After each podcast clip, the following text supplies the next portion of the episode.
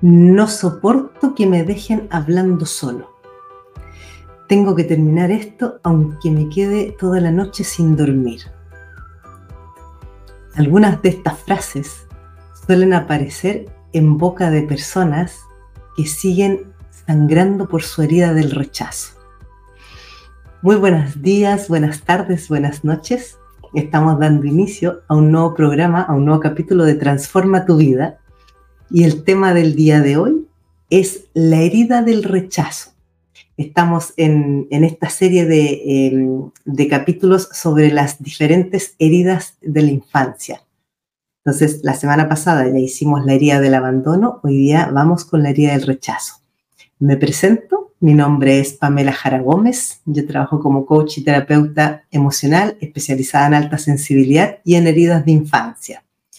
Y eh, bueno, a quienes eh, aún no me conozcáis o no me sigáis, me podéis encontrar en todas las redes sociales como arroba Pamela Jara Gómez podéis suscribiros a mi canal YouTube, porque en mi canal YouTube van quedando todos los directos que hago eh, grabados en la sección en directo.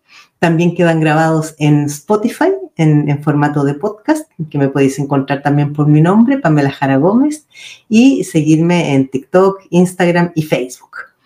Em, también eh, comentaros a quienes os interese, ya que estamos en esto de las heridas de la infancia, que en mi página web, pamelajaragomez.com, podéis encontrar disponible gratis un ebook que se llama Las cinco heridas emocionales de la infancia, que es eh, un ebook que yo ofrezco de manera gratuita, ¿ya? Eh, escrito por mí. bueno, así que vamos a la herida del rechazo. Cuando hablamos de heridas de la infancia, es muy importante que nos refiramos a todas aquellas experiencias traumáticas de alto impacto emocional que pueden haber ocurrido en la infancia o, o sea, que pueden haber ocurrido en un momento puntual de nuestra infancia o a lo largo de toda nuestra infancia. Ya, sin embargo, también hay algunas heridas que nosotros podemos haber adquirido por transmisión de mamá o de papá, ¿vale? Pero generalmente las heridas de infancia son por experiencias que nosotros hemos vivido en nuestra infancia y que han dejado una profunda huella que luego a lo largo de la vida se nos siguen manifestando y siguen apareciendo en todas nuestras relaciones. Van a aparecer en nuestras relaciones eh, de pareja, en nuestras relaciones de amistades, de trabajo, con la familia, con los hijos. Entonces, por eso que es tan importante que nosotros trabajemos y sanemos nuestras heridas de infancia. una, una de las cosas que puede ocurrir es que cuando nosotros tenemos estas heridas de infancia, la persona puede llegar a percibirse a sí misma como que ella tiene un problema o ella es el problema. Entonces, cuando yo, por desconocimiento o por no tener la conciencia de que las heridas, o sea, de que las situaciones que me van ocurriendo, no es que yo tenga un problema, sino que lo que me está pasando es que cada vez que me suceden según qué cosas, se me activa mi herida y me vuelve a sangrar, mientras yo no tome conciencia de ello, lo único que va a ocurrir es que me voy a seguir lastimando a mí misma. Por eso que es tan importante que nosotros tomemos conciencia de, todas estas heridas y de todo esto que nos va ocurriendo a nivel inconsciente. Generalmente todo esto es a nivel inconsciente. Entonces, una cosa que es importante señalar, que yo lo menciono muchas veces y lo vuelvo a, comentar, es que todos los seres humanos tenemos heridas de infancia, ¿ya? Aunque yo haya tenido la infancia más feliz, aunque mis padres me hayan dado una, infancia súper bonita, súper alegre, súper protegida, llena de, de mimos, de amor, de caricias, de todo, siempre vamos a tener heridas de infancia. ¿Por qué? Porque una herida de infancia se nos puede producir simplemente por un suceso que nos ocurrió una sola vez. Por ejemplo, a lo mejor eh, yo siempre fui muy consentida de mamá y de papá, siempre me, me demostraron todo su cariño, todo su afecto, todo bien, pero en una oportunidad yo, eh, por ejemplo, vi a papá o a mamá súper enfadado, súper enfadada, que me soltó una, una palabrota o una frase así como dura, y aunque después haya venido a decirme, ay, perdón hija, no quería decirte eso, pero basta con que en ese momento me la haya soltado y a mí me ha, como, como que me ha traspasado el corazón, para que ya solo un suceso como ese me pueda haber dejado una herida. Y ya aquí estoy en el caso de una infancia súper, súper idílica, súper de, de, fantasía y de cuento, ¿no? Pero más allá de eso, también tenemos todos aquellos casos donde a lo mejor mis heridas de infancia no se me produjeron en casa, se me produjeron en la escuela, ¿ya? Porque había una maestra que siempre me estaba machacando o se me produjo eh, en el vecindario porque cada vez que salía a jugar con, los vecinos había uno que, eh, no sé, me, estaba eh, haciendo bullying o me estaba diciendo alguna cosa desagradable y yo me lo fui comiendo y tragando solita. Cuando llegaba a casa no decía nada, pero ya eso a mí me ha dejado una herida de infancia. ¿Por qué? Porque cuando nosotros somos niños, sobre todo hasta más o menos los ocho años de edad, todo lo que nos sucede, todo lo que nosotros vemos, escuchamos y, absorbemos por, por, vía de la experiencia, es lo que se instala como, como, un, como un hecho, como, como algo que está ahí eh, eh, definitivo. ¿Vale? Entonces, por eso que es tan delicado el tema de la crianza de los hijos y es tan importante ser cuidadoso con eso. Entonces, sigamos. ¿Cómo aparece la herida de rechazo? La herida de rechazo, la primera aparición, aparición puede ser desde el vientre materno. ¿Por qué? Porque si, por ejemplo, en el momento en que mamá se ha quedado embarazada, eh, dice, ostras, no quería quedarme embarazada, ¿qué voy a hacer yo ahora con un bebé? ¿O en qué mal momento ha llegado este embarazo? En ese mismo instante se produce una descarga de, sustancia y toda una energía y una química en el organismo que ese, ese embrión, ese, esa célula que está ahí adentro, va a recibir esta información de rechazo. Si luego durante el embarazo, además, mamá va pasando situaciones difíciles, eh, va teniendo discusiones o peleas con papá o se siente sola, se siente abandonada porque a lo mejor papá está trabajando mucho o nunca está en casa, a lo mejor trabaja fuera y llega, no sé, una vez por semana o una vez al mes. ¿ya?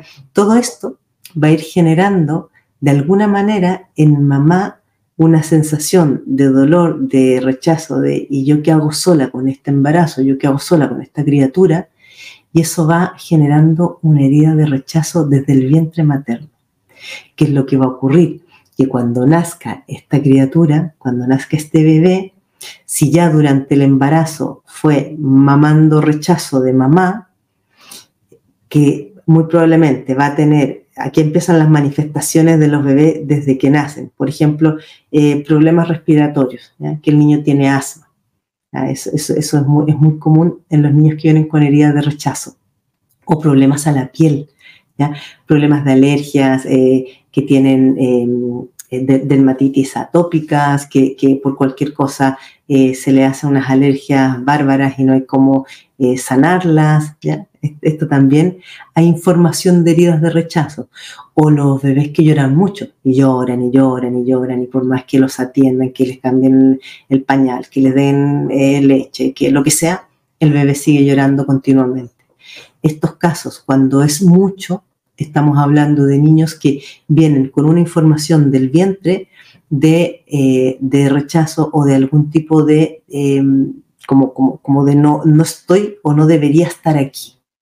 ¿ya? Entonces, por eso que al final todos podemos tener heridas de infancia porque incluso pueden haberse generado en el vientre, aunque después al nacer sea un niño súper amado, súper eh, querido y consentido, pero si durante eh, algunos momentos del embarazo mamá tuvo estas emociones intensas de no quiero este bebé, ahora es un muy mal momento, eh, ¿qué voy a hacer? Esa información ya va a quedar grabada en esa criatura.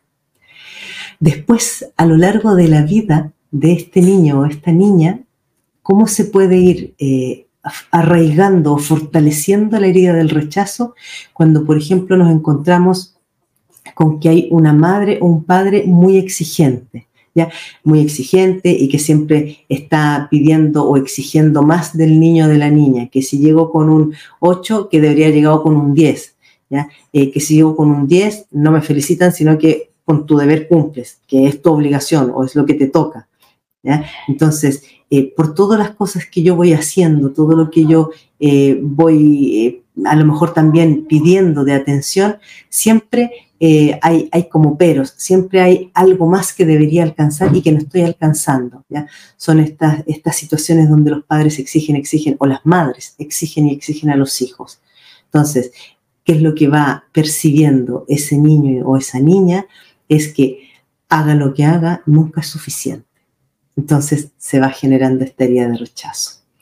También eh, cuando, por ejemplo, yo de niña nunca me he sentido comprendida y no me he sentido aceptada en mi forma de ser, en mi forma de, moverme, de comportarme, eh, a lo mejor en mi personalidad.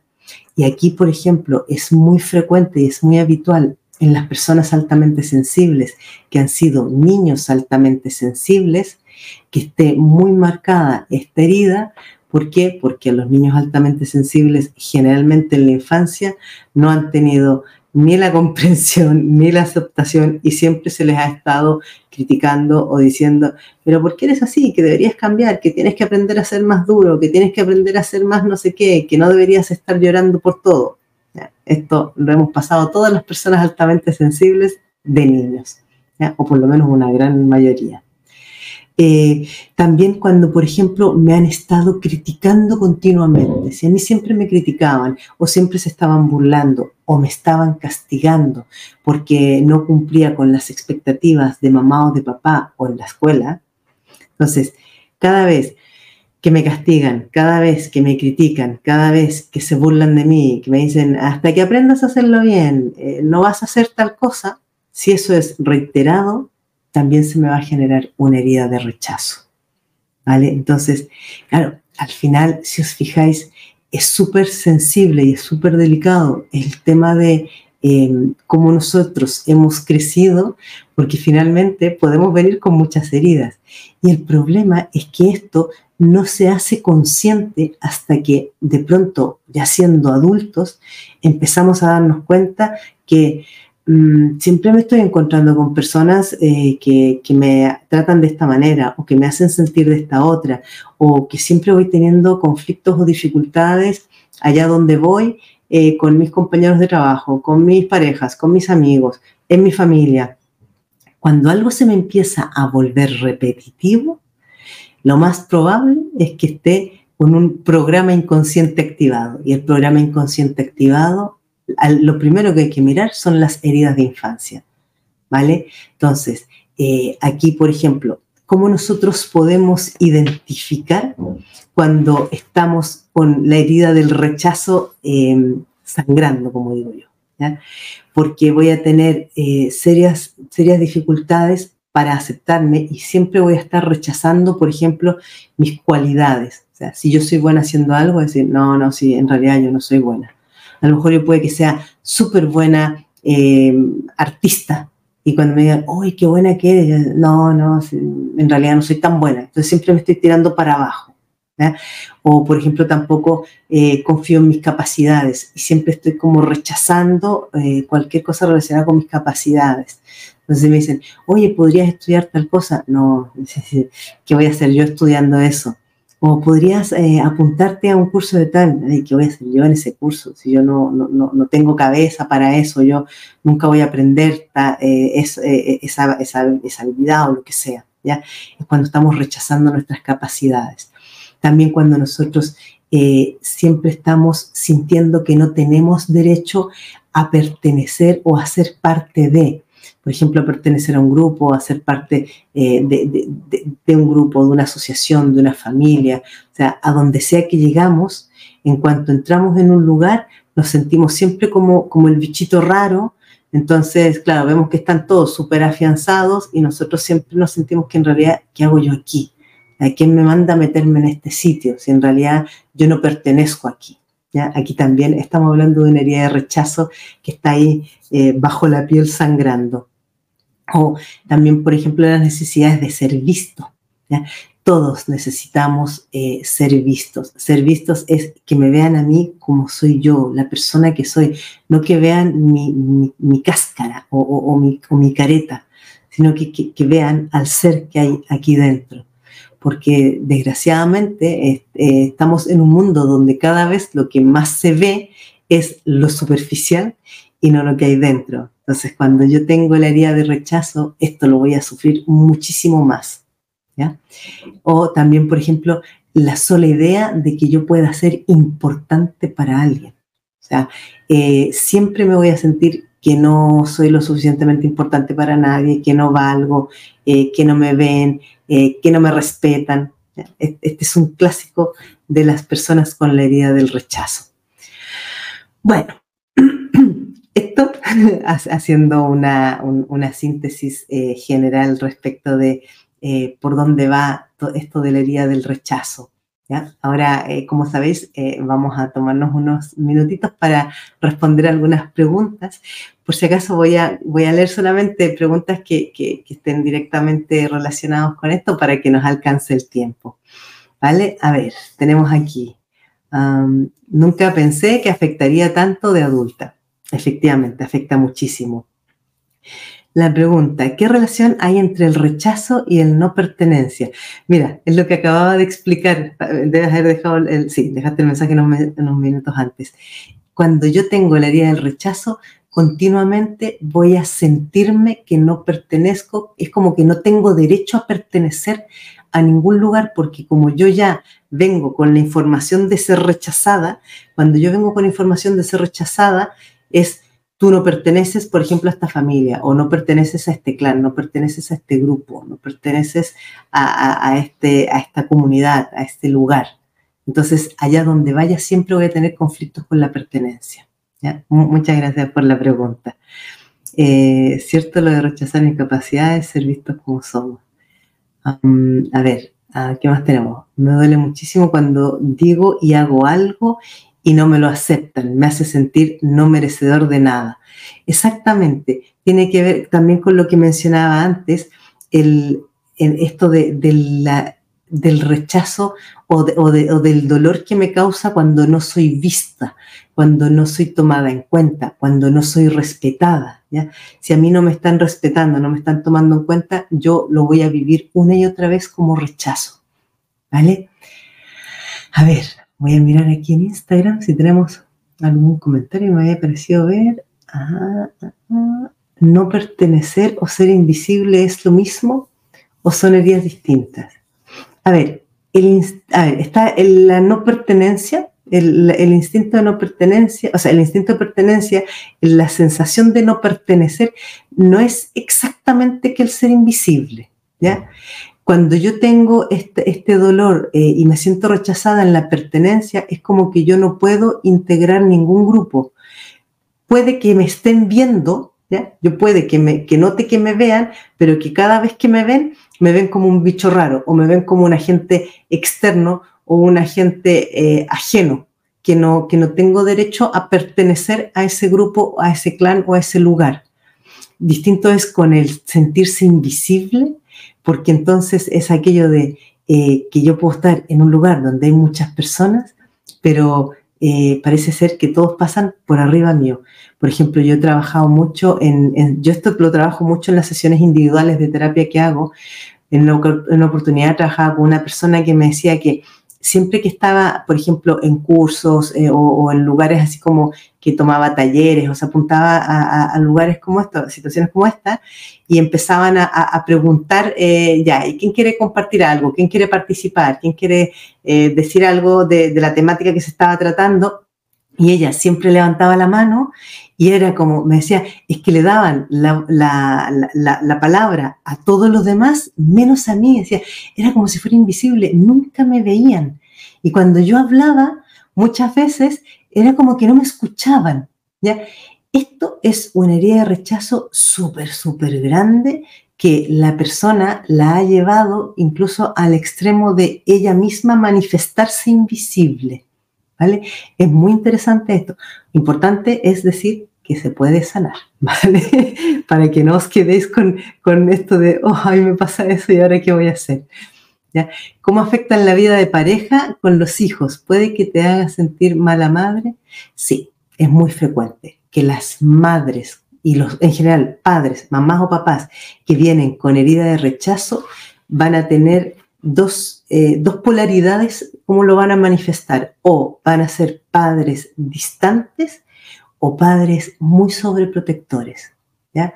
Yo me voy a manifestar como una madre distante si eh, tengo tal dolor con sentirme rechazada que prefiero no sentir el rechazo de mis hijos porque siempre estoy con la idea de que yo no lo hago bien porque no confío en mis cualidades, no confío en mis capacidades, no me siento eh, que tenga derecho a nada, entonces voy a ser una madre distante. O en el otro extremo voy a ser una madre súper sobreprotectora porque el mundo es muy hostil y es muy agresivo y no quiero que a mis hijos les pase lo mismo, pero al final los termino dañando igualmente.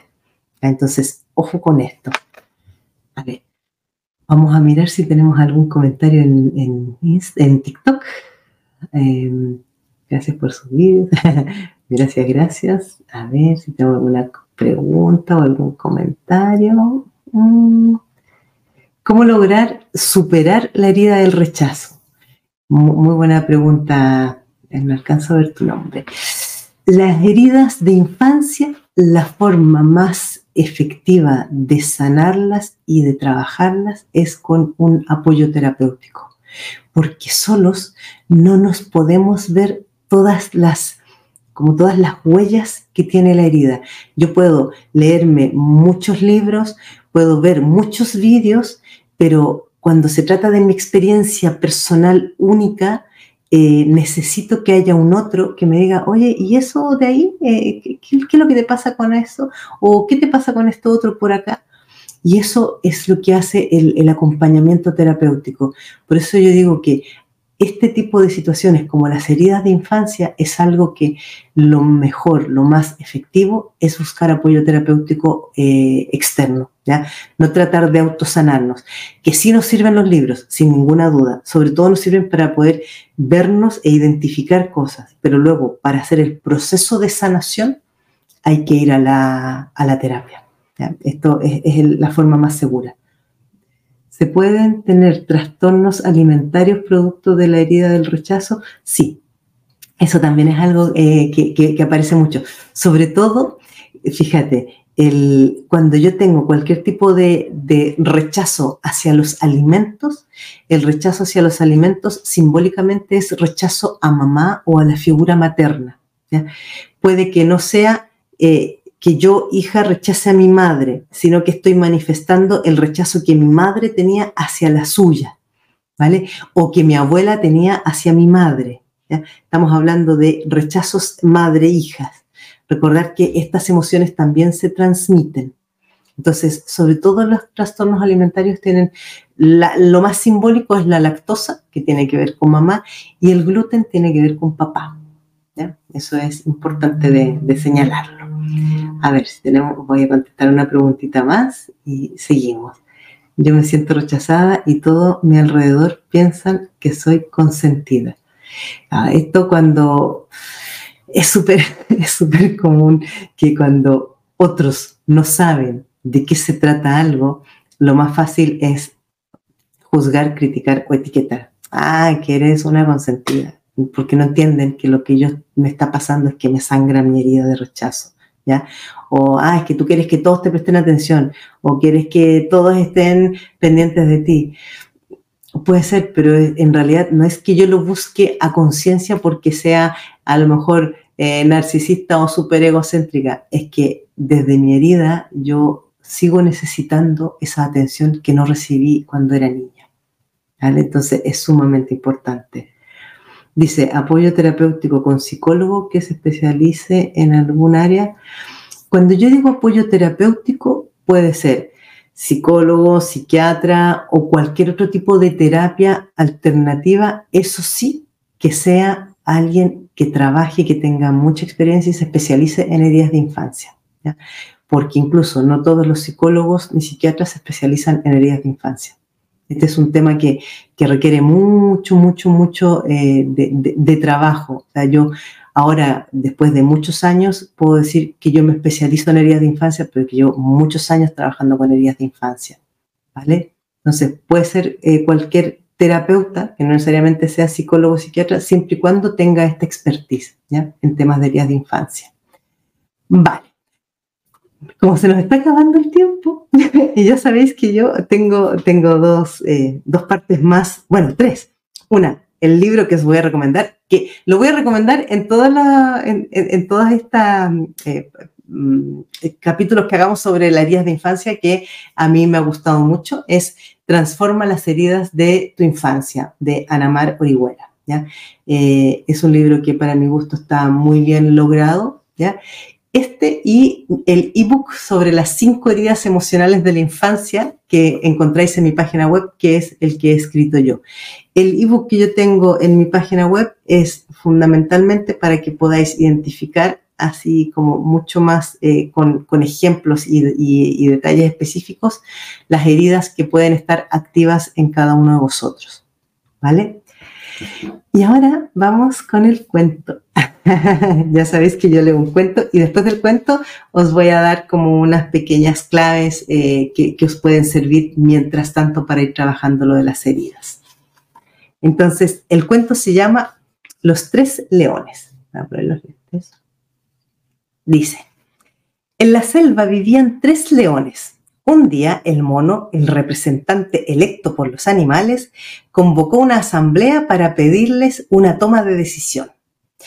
Todos nosotros sabemos que el león es el rey de los animales, pero existe una gran duda en la selva. Hay tres leones y los tres son muy fuertes. ¿A cuál de ellos debemos rendir obediencia? ¿Cuál de ellos deberá ser nuestro rey? Los leones supieron de la reunión y comentaron entre sí. Es verdad la preocupación de los animales. Tiene mucho sentido. Una selva no puede tener tres reyes. Luchar entre nosotros no queremos, ya que somos muy amigos. Necesitamos saber cuál será el elegido, pero ¿cómo descubrirlo? Otra vez, los animales se reunieron y después de mucho deliberar, le comunicaron a los tres leones la decisión tomada. Encontramos una solución muy simple para el problema y decidimos que vayáis los tres a escalar la montaña difícil. El que llegue primero a la cima será consagrado nuestro rey. La montaña difícil era la más alta de toda la selva. El desafío fue aceptado y todos los animales se reunieron para asistir a la gran escalada. El primer león intentó escalar y no pudo llegar. El segundo empezó con todas las ganas, pero también fue derrotado. El tercer león tampoco lo pudo conseguir y bajó derrotado. Los animales estaban impacientes y curiosos. Si los tres fueron derrotados, ¿cómo elegirían un rey? En ese momento un águila, grande en edad y en sabiduría, pidió la palabra. Yo sé quién debe ser el rey. Todos los animales hicieron silencio y la miraron con gran expectativa. ¿Cómo? preguntaron todos. Es simple, dijo la águila. Yo estaba volando cerca de ellos y cuando volvían derrotados en su escalada por la montaña difícil, escuché lo que cada uno dijo a la montaña. El primer león dijo, montaña, me has vencido. El segundo león dijo, montaña, me has vencido. Y el tercer león dijo, montaña, me has vencido por ahora pero ya llegaste a tu tamaño final y yo todavía estoy creciendo. La diferencia, completó el águila, es que el tercer león tuvo una actitud de vencedor cuando sintió la derrota en aquel momento, pero no desistió y es y quien piensa así en su persona es más grande que su problema. Él es el rey de sí mismo y está preparado para ser rey de los demás. Los animales aplaudieron entusiasmados al tercer león que fue coronado rey de los animales. Es un, es un cuento con, una moraleja que es muy bonita y a mí me, bueno, me gustan mucho los cuentos, ya sabéis. La moraleja es, más allá de lo que nosotros hayamos vivido o por lo que hayamos pasado, lo importante no es lo de atrás. Lo que realmente importa es la actitud con la que yo me enfrento a lo que viene. Si yo tengo una actitud ganadora, una actitud de no importa lo que haya pasado, yo voy a enfrentar cualquier situación que venga y me voy a poner de pie y voy a ir a por más, eso es lo que nos va realmente a convertir en vencedores. Y es lo más importante que se requiere para sanar cualquier tipo de heridas. Si yo voy buscando sanar mis heridas esperando que sea el otro el que me sane o el que me dé una pastilla mágica, eso no me va a funcionar con ningún terapeuta ni ningún especialista. lo más importante que yo necesito para poder sanar mis heridas es que cuando yo vaya a buscar esa ayuda, solamente sea para que me ayude a ver otros caminos y otras salidas que yo sola no puedo ver, pero la que va a hacer el trabajo soy yo. Y eso es lo que yo os quiero transmitir, que es lo más importante en este tipo de situaciones. ¿Y cuál es una, una de las claves mm, que nos van a ayudar mucho en este camino?